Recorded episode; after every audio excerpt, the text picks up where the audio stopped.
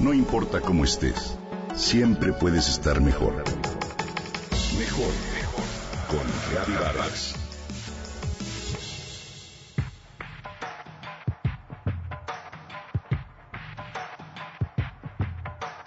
La vida busca experimentarse a sí misma a través del placer. Una de las cosas que más placer le provocan al cerebro se puede reducir a una palabra, lo nuevo. La novedad es uno de los motivadores más grandes que tenemos en la vida. De hecho, cuando tu cerebro explora el mundo, lo que investiga es si es nuevo o si es seductor. Huele, se ve o sabe interesante ¿Me hace sentir bien o promete placer? Este dato los mercadólogos lo dominan y gracias a él siembran en nuestra mente de manera constante el deseo de compra mediante la publicidad. Lo interesante e inquietante también es que la novedad no solo se aplica a objetos, sino a nuestras relaciones personales. El cerebro buscará asociarse con personas que exhiban cualidades que prometan placer o una futura recompensa. Así que para las relaciones a largo plazo, es bueno renovarse, involucrarse en actividades nuevas, explorar nuevos niveles de intimidad y experimentar con nuevas formas de convivencia y comunicación. Recuerda que el placer es una energía que te motivará a moverte hacia tu objeto o persona que deseas y cualquier experiencia que genere incomodidad o dolor te llevará a que lo evites. Esto lo hace por instinto todo ser vivo con un sistema nervioso. Pero vayamos con cautela, porque si sobreestimulamos el centro de recompensa, viviremos en un anhelo ambicioso que se puede transformar en ansiedad compulsiva. Es decir, demasiado placer te lleva a la impulsividad y la impulsividad te puede desviar de las verdaderas metas en tu vida. Cuando se estudia a las personas altamente exitosas, se comprueba que tienen dos cosas en común están muy motivadas y aman profundamente lo que hacen. Les proporciona placer. ¿Y la culpa? Parecería que es fácil disfrutar de todos los niveles del placer, ¿cierto? Mas en el camino aparecen voces o culpas que impiden el flujo de dicha energía.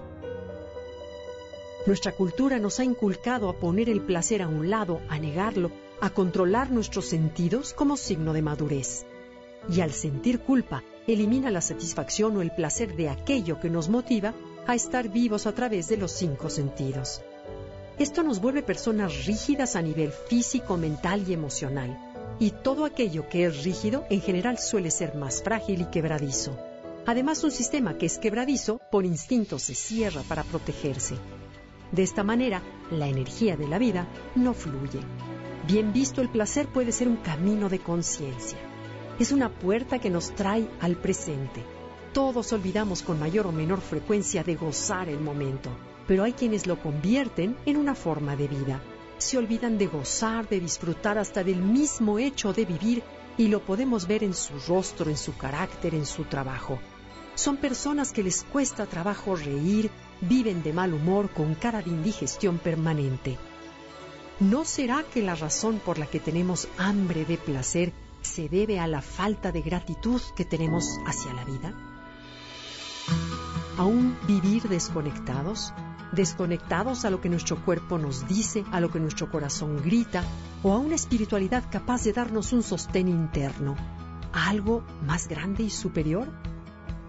Por lo anterior es importante que puedas articular y comprender qué es lo que te da placer y así regalarle a la vida tu ejemplo, tu actitud y tu pasión a través de lo que disfrutas hacer. Cuando en realidad el placer te toma con conciencia, infunde todo tu cuerpo, te conecta, te intoxica, te trae al presente y te abre a la vida como nunca antes lo habías experimentado. Mientras eso no suceda, tú y yo estamos vivos. Estamos bien.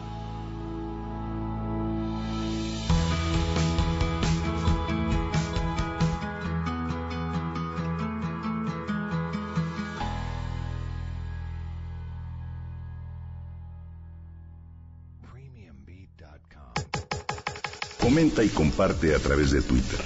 Gaby-Vargas. No importa cómo estés, siempre puedes estar mejor. Mejor, mejor. Con Gaby Vargas.